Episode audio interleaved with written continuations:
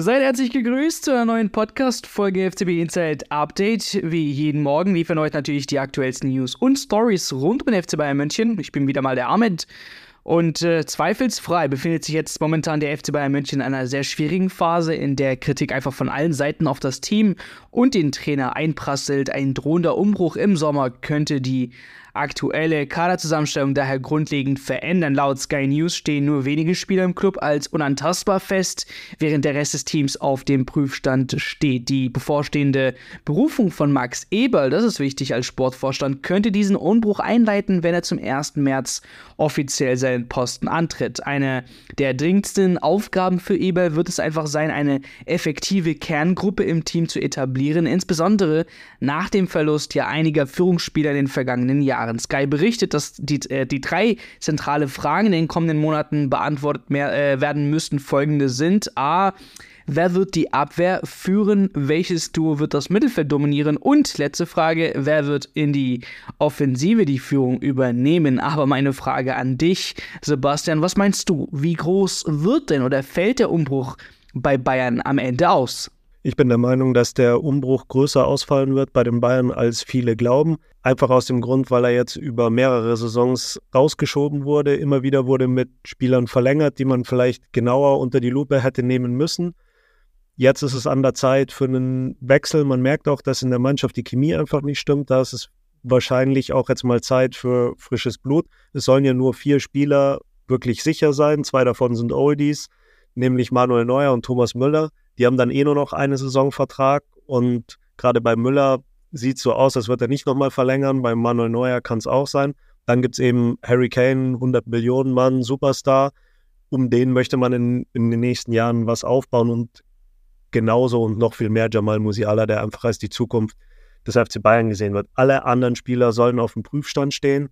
Und ich glaube, als allererstes wird man sich da die Spieler anschauen, deren Vertrag 2025 ausläuft, weil man jetzt im kommenden Sommer dann nochmal einen Verkauf machen könnte, wo man noch Geld verdienen kann. Das ist zum einen Leroy Sané, der hat gute Leistungen gebracht, aber auch der verdient schon ganz schön viel. Da wird die Frage sein, wie viel will er eine Gehaltserhöhung oder wie viel verlangt er und seine Berater. Ich denke, dass die Bayern nicht bereit sein werden, ihm allzu viel obendrauf zu geben auf diese 20 Millionen, geschätzte 20 Millionen, die er im Jahr verdient. Dann haben wir als zweiten noch äh, Josua Kimmich. Interessante Situation gerade im Moment. Er scheint ja jetzt Richtung Abschied zu tendieren, weil er einfach nicht zufrieden ist mit seiner Situation. Auch hier gäbe es gutes Geld zu verdienen, dass man auch wieder reinvestieren kann in andere Spieler. Und dann eben Alfonso Davis, der immer wieder ja schon mit Real Madrid in Verbindung gebracht wird. In Spanien wird schon berichtet, es gibt eine Einigung. Da muss man sich dann aber auch noch mit, muss sich der Verein noch mit Real Madrid einigen. Und das würde bedeuten, wenn man alle drei, diese drei Spieler verkauft, dass man da vielleicht sogar um die 200 Millionen einnimmt, mit denen man dann auch wirklich einen Rebuild machen könnte. Aber auch die anderen Spieler sind nicht sicher. Ich denke da an den Leon Goretzka oder Serge Gnabry. Da wird eben das Problem sein, dass die noch längerfristige Verträge haben und dass die im Moment in dieser Form nicht einen Verein finden werden, der wahrscheinlich dieses Geld zahlt, das der FC Bayern gerade zahlt. Also da wird es schwierig. Ich denke, die Bayern wären da bereit, sich zu trennen. Aber da muss man sehen, inwieweit man eine Einigung finden kann. Vielleicht muss man da auch Abfindungen zahlen oder in, zumindest in diese Richtung denken. Ähm, wird, eine interessante, wird eine interessante Lage, wie man mit diesen Spielern umgeht. Aber allein die genannten Spieler ähm, wäre dann schon ein großer Umbruch. Und auch alle anderen, auch gerade Spieler, die neu dazugekommen sind. Also man hört auch über Rafael Guerrero, dass sich die Verantwortlichen gar nicht mehr so sicher sind. Passt er zum FC Bayern? Hat er das Profil auch Dayota Upamecano oder äh, Konrad Leimer?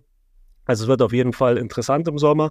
Max Eberl wird als neuer Sportvorstand sich jetzt erstmal ein Bild machen und dann entscheiden.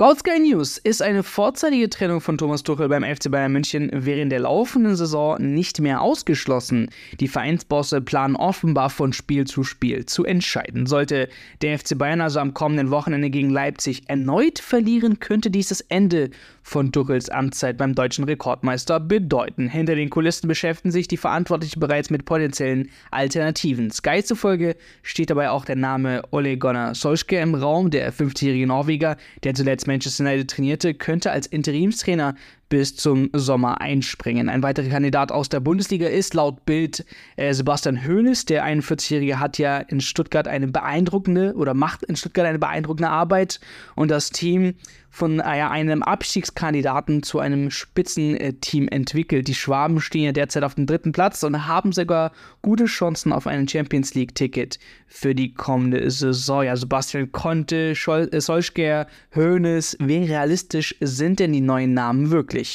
Es waren ja ganz interessante Namen, die dann so ziemlich auf einmal alle gleichzeitig rausgekommen sind, die angeblich Kandidaten beim FC Bayern wären. Also schauen wir sie uns mal an. Der erste ist Antonio Conte, sehr interessanter Name, wirklicher Weltklasse-Trainer.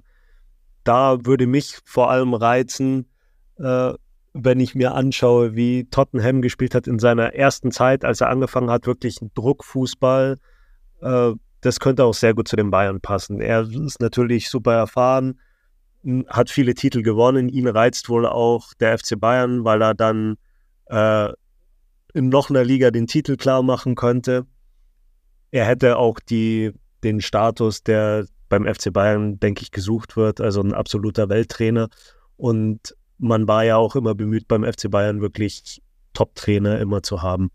Äh, der nächste Name kam sehr überraschend, nämlich Solskjaer. Ähm, ich halte ihn auch nicht für sonderlich realistisch. Natürlich wäre er jetzt frei, aber ich glaube, er hat einfach nicht dieses Profil, das man beim FC Bayern eigentlich braucht wenn wir mal sehen, seine Zeit bei Manchester United war wirklich nicht sonderlich erfolgreich. Wenn man das dann vergleicht alleine mit Tuchel, der hat die Champions League gewonnen. Ähm, das hat Solskjaer nur als Spieler, da möchten die Bayern gar nicht mehr dran denken. Ähm, das käme ja dann noch dazu, aber Spaß beiseite. Ähm, ich glaube, er hat nicht dieses Profil, das man für einen Bayern-Trainer sucht. Ich glaube auch nicht, dass er dann wirklich respektiert werden würde bei den Stars. Das ist ja wohl anscheinend immer das Problem in letzter Zeit bei den Trainern, dass es wirklich schwer ist, diese Mannschaft zu trainieren und diese Mannschaft für sich zu gewinnen. Insofern glaube ich da nicht dran. Und der nächste Name war dann neben Sebastian Oenes. Klar, der macht gute Arbeit in Stuttgart und klar, der ist verwandt mit dem Hoeneß-Clan, nämlich, wir wissen es ja alle, der Bruder, äh, der Sohn von Dieter Hoeneß und damit der Neffe von Uli Hoeneß.